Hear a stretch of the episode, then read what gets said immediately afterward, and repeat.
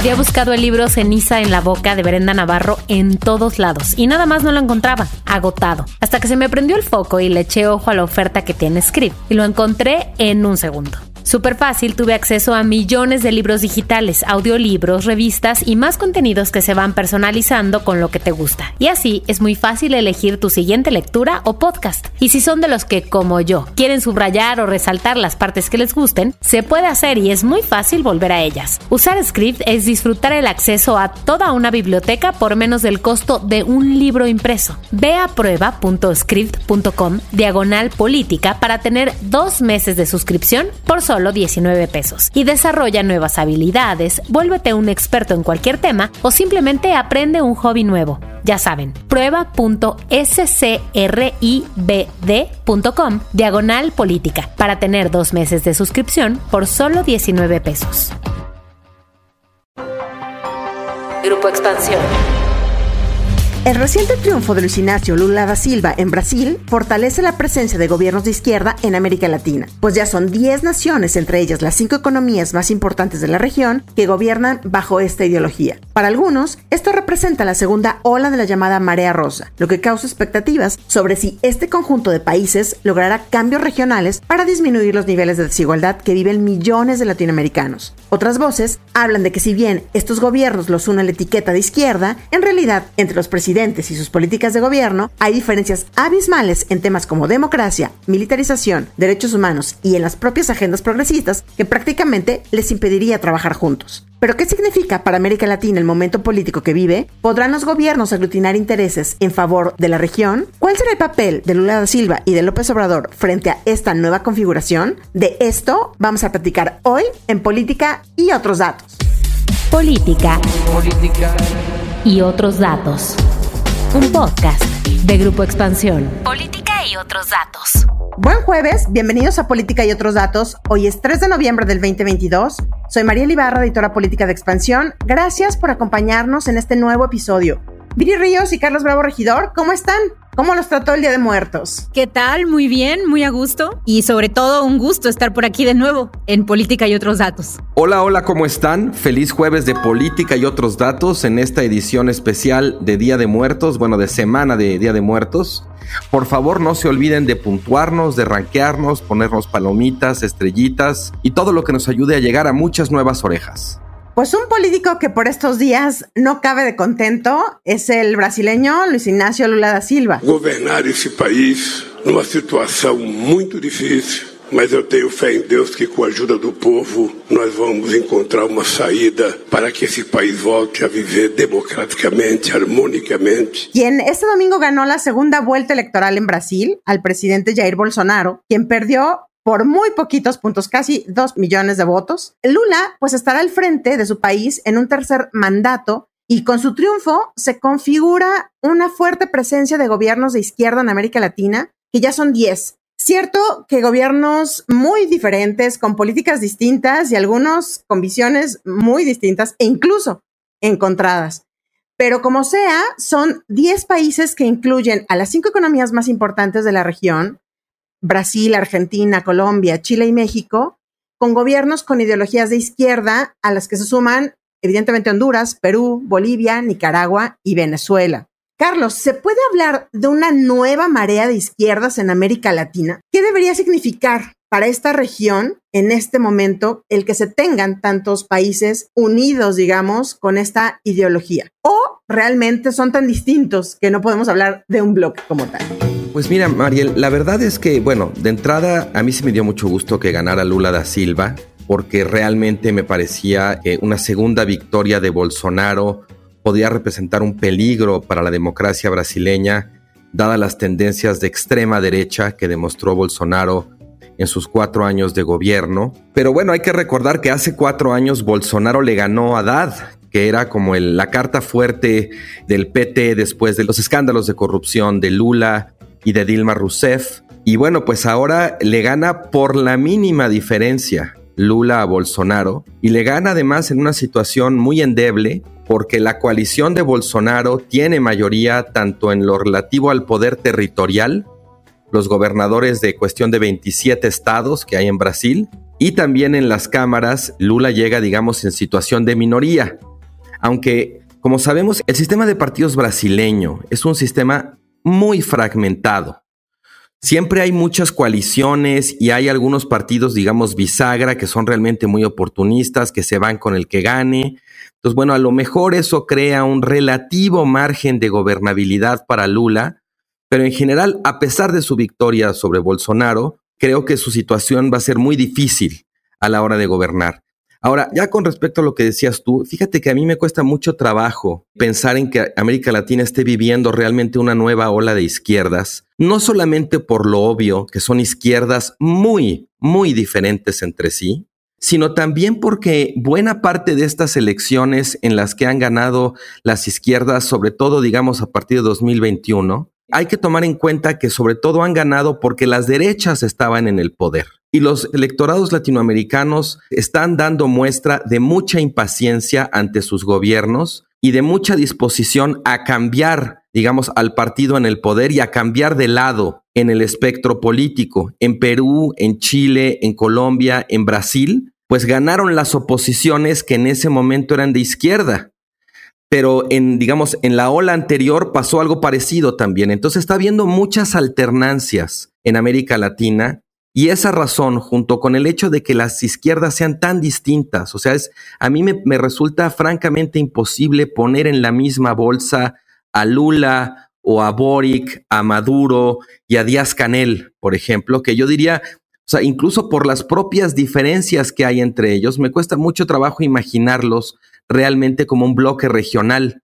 Lo que yo veo más bien es que a pesar de sus debilidades y a pesar de los enormes desafíos que enfrenta, lo que estamos viendo es que la democracia está funcionando en América Latina, está produciendo muchas alternancias, está trayendo al poder a las oposiciones y luego sacándolos para que lleguen los otros, como se supone que tiene que funcionar la democracia. Para mí la nota, y con esto termino, no es tanto que estemos atestiguando una segunda ola de izquierdas, como que la democracia en América Latina está muy decididamente en favor de los cambios.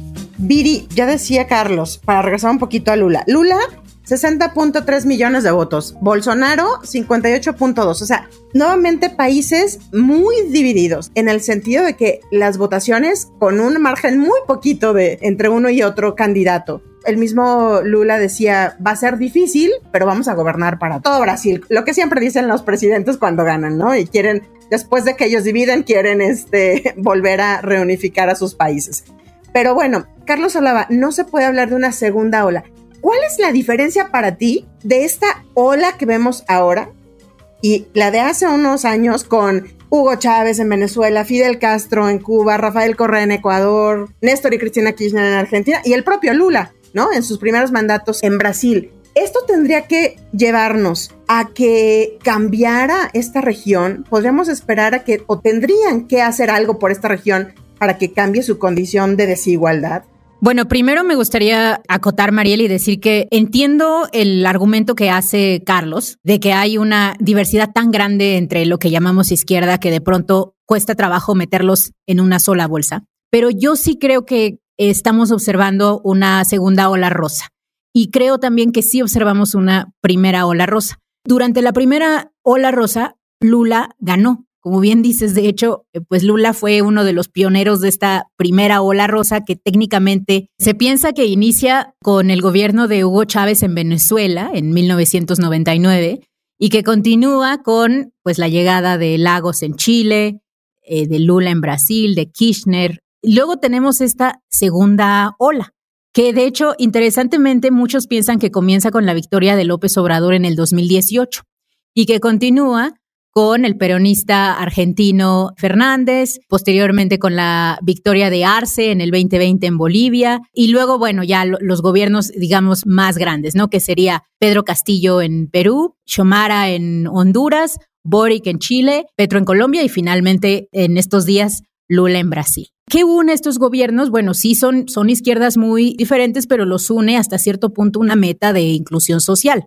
Siempre que hablamos de las izquierdas de Latinoamérica, siempre hemos hablado de distintas cosas. O sea, eso, eso sí es cierto. Pero pues son, digamos, distintas formas de gobiernos que sí buscan un tipo de inclusión social que pues tiende a favorecer a los trabajadores, a la reducción de la desigualdad y a tener pues agendas típicas de la retórica de izquierda. Yo pienso que al momento en esta ola tenemos al menos tres tipos de gobierno distintos. Los primeros son aquellos que tienen una retórica de izquierda, pero que en realidad solamente han utilizado esa retórica para consolidar el poder mediante dictaduras. Yo clasificaría ahí a Cuba, a Ortega en Nicaragua y por supuesto a Maduro en Venezuela.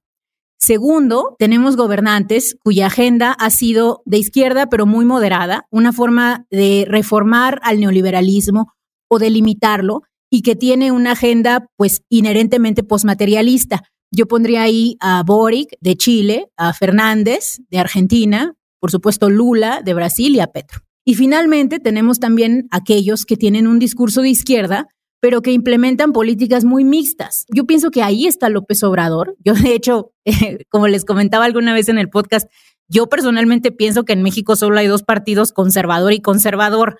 Pero digamos que si ponemos a AMLO en, digamos, en el mosaico global, pues sí, sí podrías decir que tiene algunas políticas de izquierda, ¿no? Entonces, pienso que es uno de esos gobiernos de izquierda muy mixto, en donde también probablemente está Castillo en Perú, que de hecho es un tanto conservador en ciertos aspectos identitarios, no le gusta el feminismo, no le gustan las luchas por la diversidad de género, en ese sentido un poco similar también a López Obrador, y pondría también ahí a Arce de Bolivia. Ahora, ¿cuáles son, Mariel, me decías las diferencias con la primera ola? Mira, yo pienso que hay muchas, pero yo acentuaría dos. La primera es que esta ola incluye países que anteriormente no habían tenido izquierdas, que no habían sido partes de la primera ola. Por ejemplo, tenemos a Colombia, que no había tenido un gobierno de izquierda básicamente en toda su historia. Tenemos a Honduras, a México, que no había tenido un gobierno de izquierda pues desde ¿qué será? Desde Echeverría, si lo podemos considerar como tal, a Perú y también a Chile. De hecho, Chile también era un país que por muchos años no había tenido un gobierno de izquierda. Y la segunda, además, digamos, de los integrantes de la ola, me parece que la segunda es la razón por la cual está surgiendo esta ola. La primera ola típicamente se ha entendido en la academia que surgió a razón de un boom en el precio de los commodities que hizo que los gobiernos tuvieran mayor capacidad para crear programas de transferencia directa, famosamente el programa de Lula que se llamaba Bolsa de Familia, y también para invertir en la creación de estados con muchos mayores servicios. En esta ocasión, esta ola no parece venir de ahí parece venir en parte por los impactos del COVID, que se sintieron con muchísima fuerza en Latinoamérica. Latinoamérica tiene varios de los países en donde hubo mayor mortandad debido a la pandemia. Y parece también venir de una tendencia casi que global de la llegada de gobiernos populistas ante la deglobalización que está sucediendo en los países más desarrollados. Entonces, tenemos, digamos, causas completamente distintas y yo pienso que las causas son tan distintas que probablemente observemos también un resultado muy distinto. Famosamente la primera ola logró reducir la desigualdad. Los gobiernos de izquierda en Latinoamérica sí han sido más efectivos en reducir la desigualdad. Con esta segunda ola no estoy tan segura que vayamos a ser pues tan exitosos. Sí, a mí me gustaría añadir también que más allá de estos cambios, digamos, tan rápidos a lo largo del tiempo entre gobiernos de izquierda y derecha, algo que desafortunadamente no ha cambiado tanto es la capacidad de los estados latinoamericanos para, digamos, en términos de recaudación, en términos también de calidad de gasto.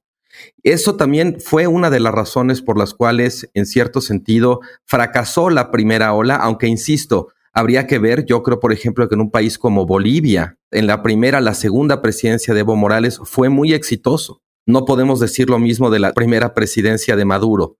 Pero en términos generales hay un problema estructural en América Latina respecto a qué desiguales son sus sociedades y qué escasas suelen ser las capacidades de los estados latinoamericanos para combatir con éxito la desigualdad. Creo que en efecto, como decía Viri, esto está muy estudiado, ese boom de los commodities creó un espacio fiscal que le dio un impulso muy decidido a la política social. Y creo que estos nuevos gobiernos de izquierda dudo que vayan a tener ese impacto. Y además, las sociedades latinoamericanas de hoy están mucho más polarizadas que las de la primera ola. En ese sentido, me parece como que quizás no habría que echar las campanas al vuelo, además, digamos, de los asegúnes que ponía yo, porque pues vamos a ver qué capacidad tienen realmente para entregar resultados que les permitan proyectarse a través del tiempo y ganar más de una elección.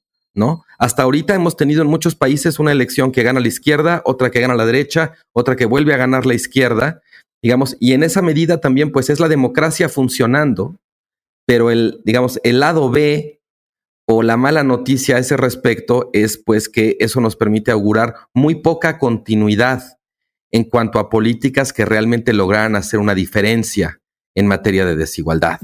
Bolsonaro es el primer presidente que no logra retener, ¿no? Que no logra hacerse un segundo mandato. Pero a ver, Lula y AMLO. Lula es una figura poderosísima en América Latina. En mucho tiempo ha sido como el referente, evidentemente estoy hablando antes de los escándalos de corrupción, antes del caso Odebrecht, antes de que fuera a la cárcel, todo esto. Pero Lula era la figura de lo que se podía hacer bien en América Latina. Brasil insertada en los BRICS, con una economía pues que iba, o al menos en ese momento, todo el mundo decíamos, el ejemplo es Brasil. Claro que es un contexto distinto, como ya decía Carlos, a sus primeros mandatos al mandato que tendrá ahora, pero a mí me gustaría hablar un poco de las similitudes y diferencias entre AMLO y Lula, como estos dos personajes, grandes personajes, políticos, poderosos, en cada uno de los dos en sus países, y con arrastres regionales. Y también un poco los modelos y referentes que tenemos de los movimientos que los llevaron, Morena y el PT en Brasil.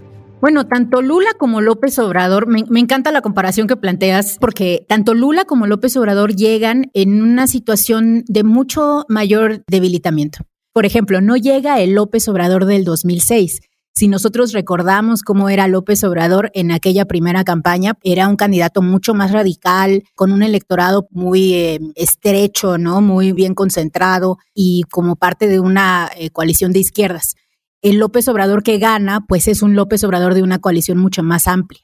Y creo que lo mismo eh, está pasando con Lula. En esta segunda versión de Lula hay tres cosas importantes que están pasando y que me recuerdan mucho a la elección del 2018 de López Obrador. La primera es que Lula gana con un electorado muy fracturado y muy polarizado. Como bien dice Carlos, la victoria no es un arrastre importante, de hecho, pues Bolsonaro gana prácticamente los mismos votos que Lula, la diferencia es de menos de dos puntos porcentuales. Entonces, pues llega, digamos, a una situación que no es ideal. Incluso los bolsoranistas van a estar controlando una parte importante del Congreso y también Sao Paulo, que es el estado con mayor riqueza de todo el país. Segundo, Lula llega como parte de una coalición amplia, ya comentaba. No solamente es, digamos, el PT, sino incluye incluso como su compañero de fórmula a quien anteriormente fuera su oponente en el 2006, una persona que no es de izquierda. Suma también a Enrique Cardoso, quien había sido pues su rival histórico por muchos años. Y incluso cuando gana, famosamente en su discurso, él dice, este no es una victoria mía en lo personal o de nadie en lo personal, esta es una victoria de la democracia y de una coalición muy amplia. Entonces, incluso en la forma en la cual él frasea su victoria, pues no se frasea como una victoria solo de la izquierda. Y finalmente, me parece que es un presidente que llega con muchos negativos.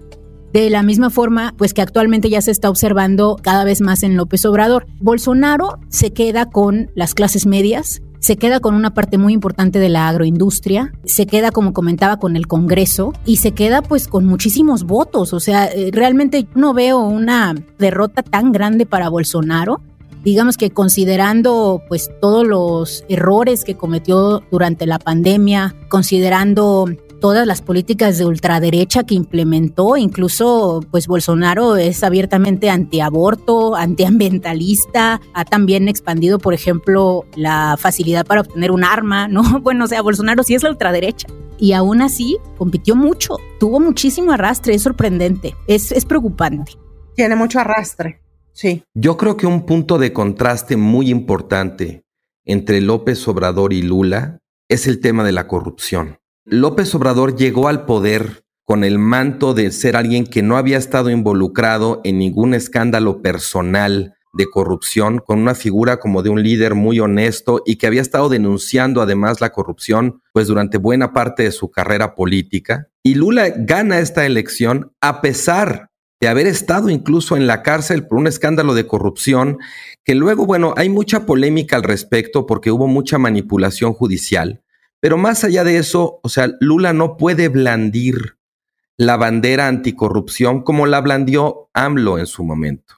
AMLO no llega al poder en este momento porque en Brasil haya digamos, el hartazgo contra la corrupción que hubo cuando finalmente Dilma salió del poder. Eso me parece importante porque también nos habla, digamos, de dónde están esas sociedades. Yo creo que cuando AMLO ganó, había un agravio social muy profundo en contra de la corrupción, bueno, por todos los escándalos que se acumularon durante el sexenio de Enrique Peña Nieto. Y esta segunda victoria de Lula tiene muy poco que ver con ese tipo de ánimo. Y es un ánimo más bien, sobre todo me parece, de resistencia contra las políticas de ultraderecha que tiene un Bolsonaro, que bien, ya lo decía Viri, sigue muy fuerte. Y a mí a quien me recuerda, quizás alguien que podemos traer a la comparación aquí para terciar, es a Trump. Me parece que el caso de Bolsonaro se parece mucho al de Trump. Y curiosamente en Estados Unidos, cuando ganó Biden, Nadie pensó como que ahí viene una ola de izquierda, porque bueno, el Partido Demócrata en Estados Unidos es muy moderado, aunque muchas de las políticas que, ha implementado Biden son políticas de centro izquierda. Por alguna razón Estados Unidos no lo leemos en esta misma clave que leemos muchas de las elecciones en América Latina. Pero insistía yo en aquello porque me parece que de alguna manera Biden tampoco fue un candidato tan atractivo en términos de su propuesta, sino Biden era el anti-Trump y en buena medida por eso ganó. En este caso me parece que Lula de alguna manera aglutinó el ánimo anti-Bolsonaro y eso explica también su victoria, pero explica también la debilidad con la que llega al poder. Y en el caso de López Obrador, pues López Obrador sí llegó muy fuerte, aunque creo que se ha ido debilitando, digamos, naturalmente con el costo de ejercer el poder, la elección intermedia no le fue tan bien, pero en general López Obrador llegó muy fuerte, a diferencia de cómo está llegando ahora Lula. Ahora, vamos a ver cómo pinta el 2024 en México, porque creo que va a ser lamentablemente inevitable que sea leído en esa misma clave. Aun y cuando López Obrador, ya lo anticipaba también Viri, es un presidente que ocupa dentro del espectro político, ocupa el lugar de la izquierda, pero sus políticas son muy problemáticas desde un punto de vista de izquierda. De hecho, López Obrador representa lo que yo llamaría una izquierda muy conservadora. Vamos a ver dónde se ubica quien quiera que lo suceda en el poder a partir de 2024. Claro, sí. ¿Y cómo se inserta México en este concierto regional? Es decir, ya hablábamos de las figuras de Lula y de AMLO, y de alguna forma, Andrés Manuel ha logrado recuperar un tanto liderazgo que se había perdido con los gobiernos panistas y el gobierno de Enrique Peña Nieto a nivel regional. Mucha problemática, ya hemos hablado de eso en algunos otros episodios, pero ha logrado meterse por ahí, claro. Tiene una llave mágica que es la migración, con la que puede llegar a, digamos, a sentarse en la mesa de los Estados Unidos, a lo mejor con una oportunidad histórica como la que no la tuvieron los demás presidentes. Pero ¿En qué papel creen que se inserte México y que se inserte el presidente López Obrador frente a Brasil y frente a esta nueva configuración de, estados de izquierda? Yo pienso que si pusiéramos a todos los presidentes actualmente considerados como parte de esta segunda eh, marea rosa en un espectro ideológico, muy probablemente López Obrador sería la derecha, es decir, sería de las derechas dentro de la izquierda porque López Obrador no ha podido abrazar importantes aspectos de la izquierda posmaterialista, por ejemplo, al feminismo, la agenda progresista, la diversidad de género, el aborto. Él mismo no se ha posicionado nunca a favor, por ejemplo, de la liberalización completa del aborto a nivel nacional en México. Segundo, algo que también es muy distinto de él con respecto a otros gobiernos rosas, es su política fiscal. Mira, si nosotros vemos, por ejemplo, la reforma fiscal que está proponiendo Boric en Chile, esto incluye un impuesto al patrimonio para aquellas personas que tienen más de 5 millones de dólares y también pues aumentos en el régimen tributario de la minería. En México pues eso es tabú, de eso no se habla, no se habla de subir impuestos. Incluso si lo comparamos, por ejemplo, con las políticas de la reforma agraria que está llevando a cabo Pedro Castillo en Perú, que bueno, algunos dicen que no va a ser muy exitoso porque pues está metido en estos escándalos de corrupción y constantemente en el límite de perder el poder. Pero digamos que en México, pues de, esa segunda reforma agraria, pues no se habla. E incluso, como hemos mencionado en otros podcasts, los pocos avances que se han querido tener en materia de seguridad alimentaria, como el caso de Segalmex, pues han quedado muy reducidos por lo que parece ser casos de corrupción muy grandes, ¿no? Entonces, o sea, realmente López Obrador, digamos que nominalmente se inserta en la ola, incluso la inaugura, pero no por ello es el más izquierda dentro de la izquierda. Se va a disputar Lula y AMLO liderazgo, Carlos, en América Latina. Van a trabajar juntos. ¿Cómo lo ves? Mira, la verdad yo creo que cada uno tiene demasiados fierros en la lumbre a nivel nacional como para que realmente vayan a abocarse a buscar un liderazgo regional o a impulsar una agenda latinoamericana. Eso de entrada, o sea, y eso no es nada más de esos países. En general, creo que muchos países están viviendo, digamos, situaciones parecidas. En segundo lugar, también creo como que el liderazgo regional estaría muy disputado precisamente por, digamos, las diferencias que existen entre esas izquierdas. Me cuesta mucho trabajo imaginarme a un Petro acordando algo con López Obrador en materia medioambiental, por ejemplo. Me parece que están en las antípodas uno y otro, a pesar de que los dos se dicen de izquierda, son considerados parte de esta ola y parece que hay una buena relación personal entre ellos. O sea, creo que esto va más allá de alguna manera como de esas buenas intenciones. Lo que creo más bien es que con la salida de Bolsonaro sale un actor que era muy disruptivo dentro de la política regional latinoamericana, llega un actor que tiene experiencia, que es ahora sí que como Chabelo, amigo de todos los niños, ¿no? Todos lo ven, de alguna manera lo admiran, ¿no? Es de alguna manera como un veterano de las izquierdas latinoamericanas. Eso sin duda puede ayudar, pero dudo mucho que baste para que realmente se pueda hacer esa suerte como de bloque de izquierdas latinoamericanos que impulse una agenda regional. Creo que en esta ocasión no está en las cartas. Pues esperaremos a los siguientes gobiernos para ver si esto se puede lograr, este sueño latinoamericano que desde hace mucho se abraza, ¿no? De poder este, trabajar en conjunto y pues evidentemente que la desigualdad en la región pues vaya cediendo. Y también vamos a ver quién viene al 24 de noviembre, a donde está invitando el presidente López Obrador a México a esta alianza del Pacífico, que a pesar de que evidentemente está conformada por Chile, Perú, Colombia y no está Argentina y evidentemente tampoco está Brasil, ya los invitó Andrés Manuel López Obrador para decirles, vengan, vamos a acordar, vamos a ver qué podemos hacer juntos, vamos a ver cómo resulta esta cumbre y quiénes están por acá en México. Por lo pronto, muchísimas gracias por acompañarnos hasta el final del episodio. No olviden activar el botón de seguir, la campanita de notificaciones y compartir si este podcast les gustó. Déjenos sus comentarios y críticas en arroba expansión política, arroba bajo ríos, arroba carlos bravo reg, arroba mariel. Este podcast fue producido por Mónica Alfaro y Leo Luna. Cuídense mucho, nos escuchamos en el próximo episodio. Bye bye política y otros datos. Un podcast de Grupo Expansión.